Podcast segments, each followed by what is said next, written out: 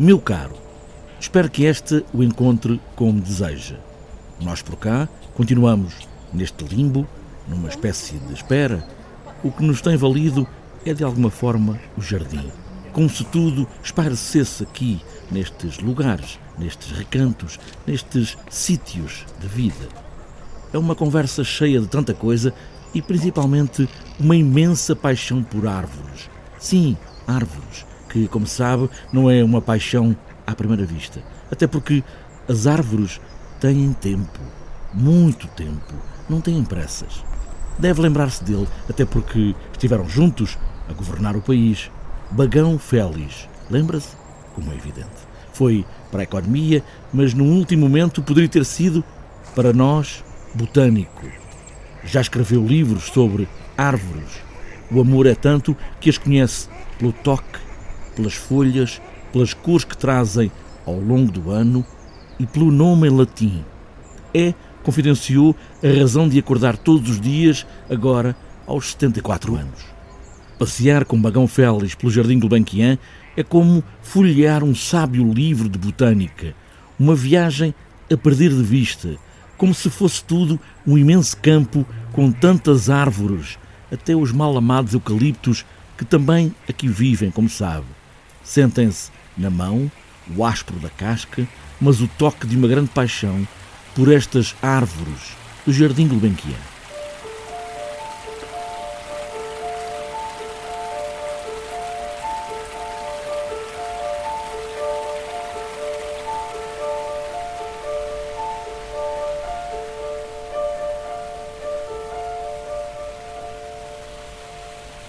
Este jardim, o Jardim da Gulbenkian, então, é um jardim eh, que hum, tem a vantagem de estar no meio de uma cidade e, portanto, por sobrepor à ecologia do asfalto, a ecologia uh, das árvores e das plantas. E, foi feito com muita inteligência e também com muita sobriedade, que é, que é uma expressão que eu gosto de usar ne, ne, nestes termos. Não é? Um, este é, é um jardim que. Que, que, eu conheci apenas quando vim para Lisboa estudar. Não é? Eu vim em 1965, o jardim tinha acabado de, de, de começar a ser feito. Uh, e passei aqui alguns dias, mesmo como estudante, uh, a estudar as minhas matérias, não é? Por um lado, a ter que estudar matemáticas gerais e economia, e por outro lado, a olhar para aquilo que sempre me apaixonou, que, que é o mundo vegetal, as árvores, o seu movimento, uh, a policromia, os cheiros. Isso para mim é um, é um, é um conjunto que, que sempre me apaixona por uma razão, eh, entre outras, muito importante. É que é um mundo em que quando, quanto, mais, eh, quanto mais um pouco sabemos, mais temos a noção de que sabemos menos. Portanto, a procura da infinitude é uma procura incessante, eh, mas é essa busca que é, que é a delícia para mim da, da, da, permanente descoberta. Eu muitas vezes passo por uma simples flor campestre, aquilo que quase hoje já chamamos, às vezes erradamente, ervas daninhas, isso acontece muito no campo. Olho para ela, estudo-a e encontro ali uma beleza ímpar que, que apesar de ter já passado mil vezes eh, e até pisado mil vezes essa, essa pequena planta, ela dá-me sempre qualquer coisa. É sempre generosa, dá-me sempre qualquer coisa de retorno.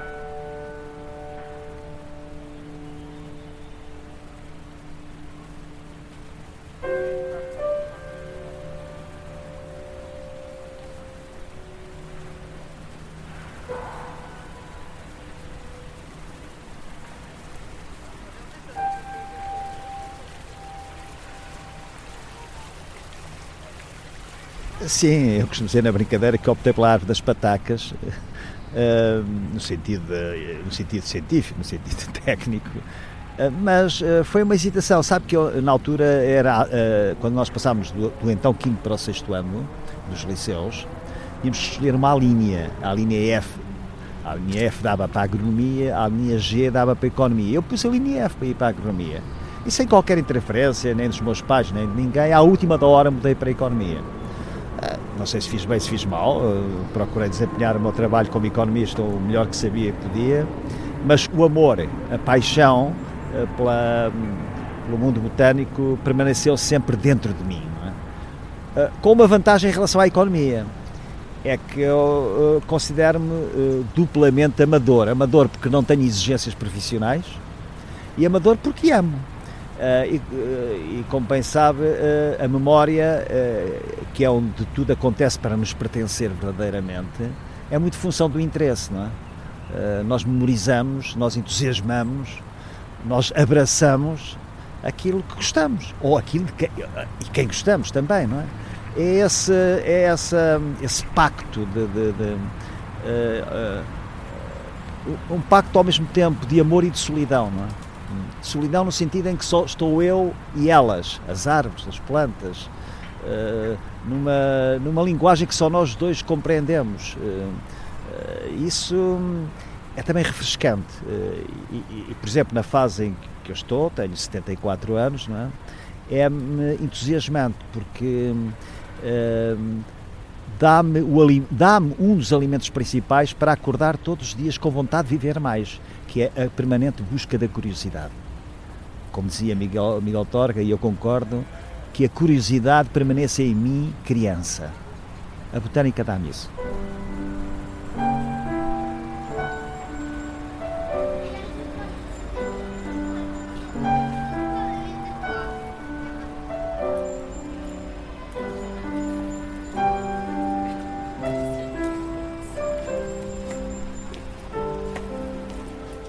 Sim, venho muitas vezes a estudá-las.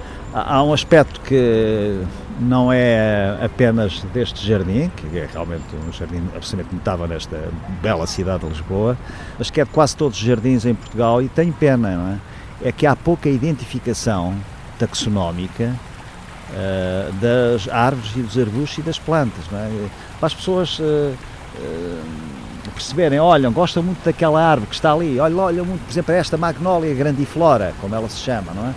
Uh, e há pessoas que, no entanto, nunca saberão o nome, porque o nome não está lá indicado, não é? Isto é um bocadinho como o cartão de cidadão. Uh, uh, a primeira referência para nós estarmos a falar, qual é? Foi o nosso nome, sabe o meu, eu sei o seu, e através disso estamos a fazer esta viagem pelo mundo botânico é como as árvores uh, e as plantas. Eu às vezes pergunto a amigos meus, ouve lá, uh, tu estás, já vives nessa casa há 30 anos, 20 anos, tens duas árvores em frente quando sais, não é? Tenho.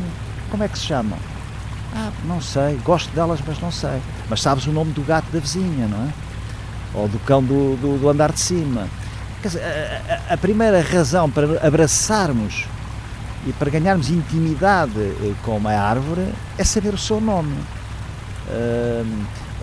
porque é aquilo depois que nos permite distinguir, é aquilo que nos permite passar por um sítio qualquer, olhar para o lado e ver, olha, está esta árvore, aqui está uma, um Highlands, aqui está uma Magnolia, aqui está o Viburno, aqui está o Cedros Atlântico, etc, etc. Não é? Isso é, é, é, quando eu digo às vezes que se pode falar com as árvores, eh, fala-se a começar sabendo o nome delas.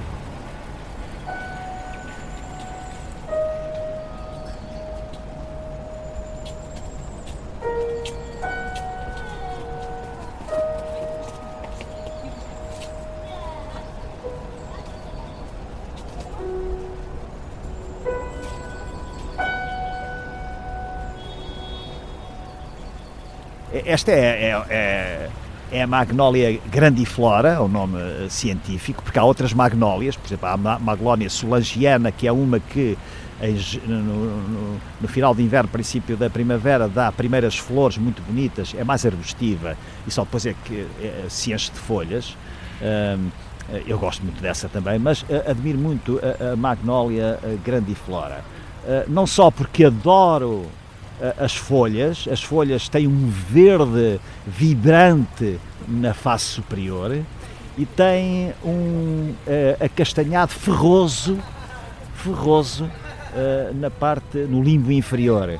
Uh, portanto, há aqui como que uma, é, é, é, como se a Magnólia nos apresentasse duas silhuetas diferentes e, e, às vezes eu aprecio mais o limbo superior, outras vezes mais o limbo inferior, até de acordo com o meu estado de espírito nesse momento. Portanto, há aqui também este tipo de congruência entre ela e eu.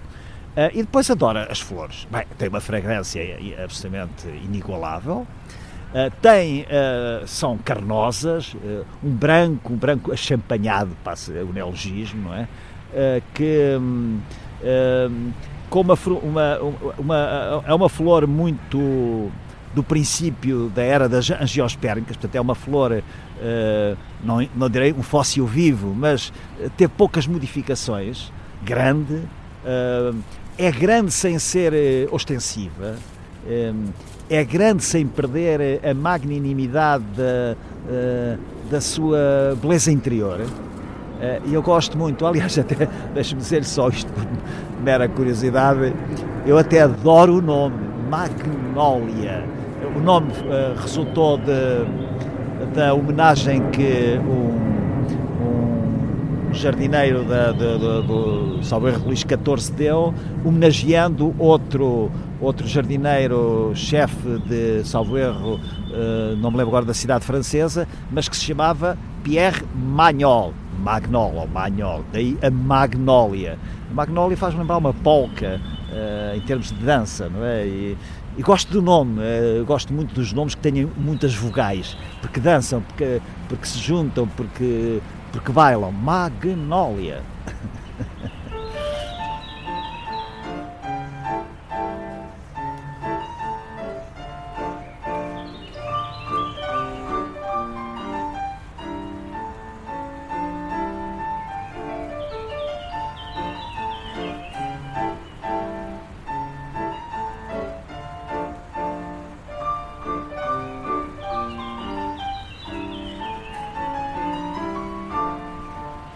Ah, sim, isso é outra, outra árvore absolutamente notável da, do, do, sul do Brasil e da Argentina, não é? Que veio, veio timidamente para a Europa, para Lisboa, uh, e, pouco a pouco adaptou-se. Uh, o clima de Lisboa, aliás, tem essa vantagem de ter um pouco de tudo, não é? E, portanto, ser, ser uma espécie de lugar geométrico das condições uh, atmosféricas.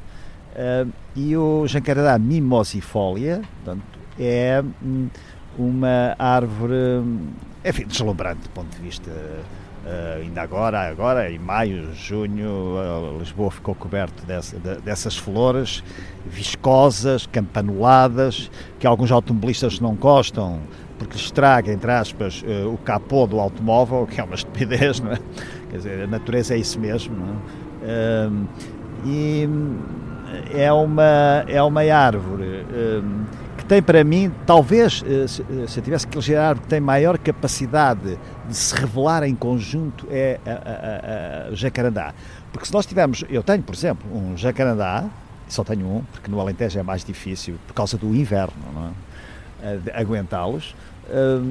Um jacarandá é muito bonito, florido, com, aqu com aquela cor que, é quase indefinida entre o roxo, o grená, o índigo, o, o, o carmesim, o, o, é, o azulado, é, é, o lilás, portanto, é, o anil, há ali mistura de tudo, é, é, é, um, é uma palete cromática absolutamente uh, insuperável, não é?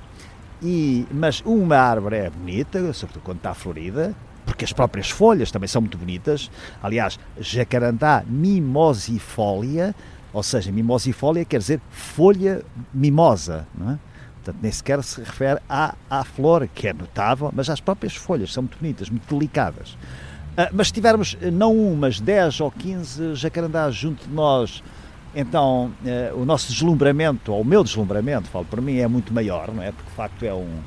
É, é como se estivéssemos a entrar no Éden, e se, por exemplo, numa. Olhe, para, para a 5 de Outubro, aqui em Lisboa, a Avenida 5 de Outubro, que tem uma fileira de jacarandás do princípio da avenida até ao fim. Se pararmos uh, e olharmos toda aquela fileira, então uh, saímos da cidade, entramos noutra atmosfera, não é? Uh, como eu dizia há, há pouco, a ecologia dos semáforos e do asfalto desaparece da nossa mente e entramos numa expressão holística absolutamente insuperável uh, do que uma árvore, uma árvore relativamente delicada e até frágil, nos pode dar.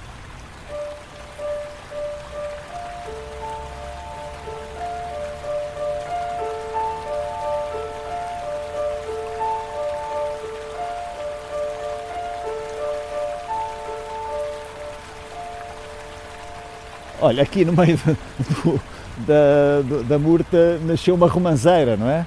A Púnica granato, que até tem aqui uma, uma, uma flor, é uma, é uma árvore que eu adoro, a romanceira, não é?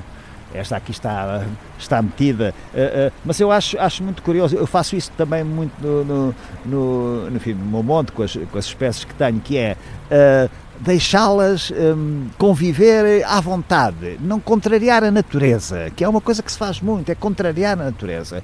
Elas nascem umas ao pé das outras, elas depois conseguem partilhar o sol para a fotossíntese, esse milagre da fotossíntese, é? que aliás nos permite estar aqui a falar. Portanto, a primeira razão de ser, porque eu gosto de árvores e plantas, é por sentimento de gratidão. É que sem elas nós não estaríamos aqui ao captar o dióxido de carbono e ao libertar o oxigênio que respiramos. É?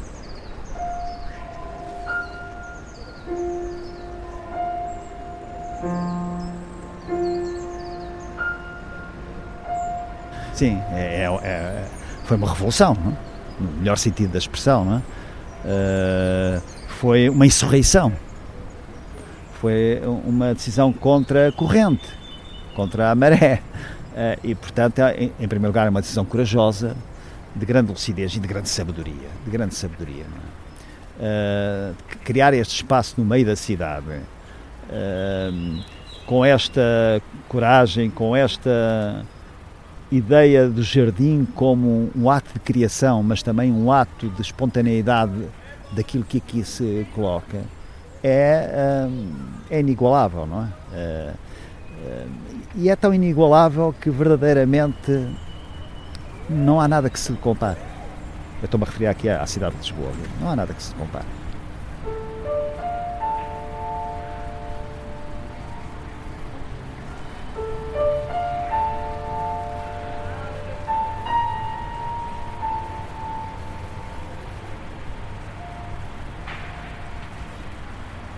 Tive, tive, desde logo porque eu fui secretário de Estado da Segurança Social com 30 anos no governo do Dr. Sá Carneiro, onde também estava, uh, e nos governos da Aliança Democrática, onde estava o, como ministro o, o arquiteto Gonçalo Ribeiro Teles. Portanto, aí, foi aí que eu conheci pessoalmente, portanto, havia, há 42 anos.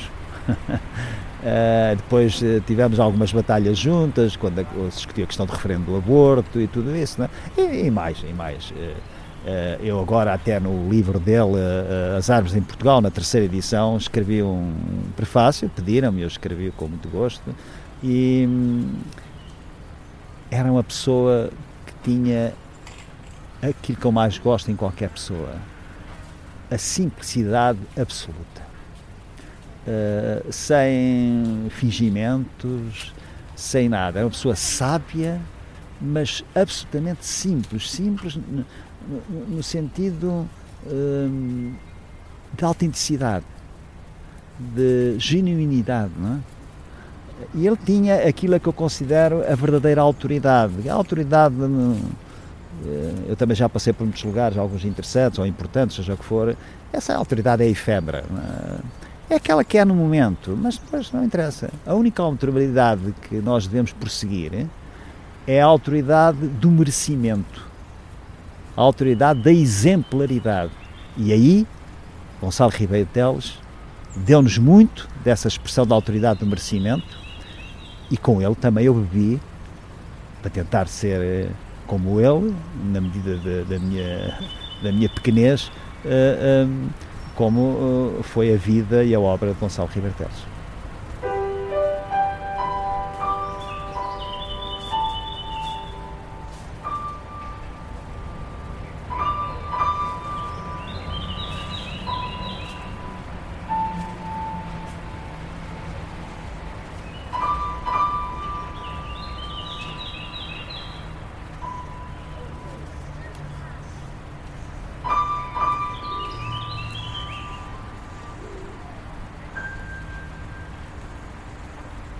Percorrendo estes caminhos entre as árvores também do teclado, criando um jardim como o da Gulbenkian, a pianista Joana Gama foi ouvindo nessa ideia solta de criar um som para esta conversa.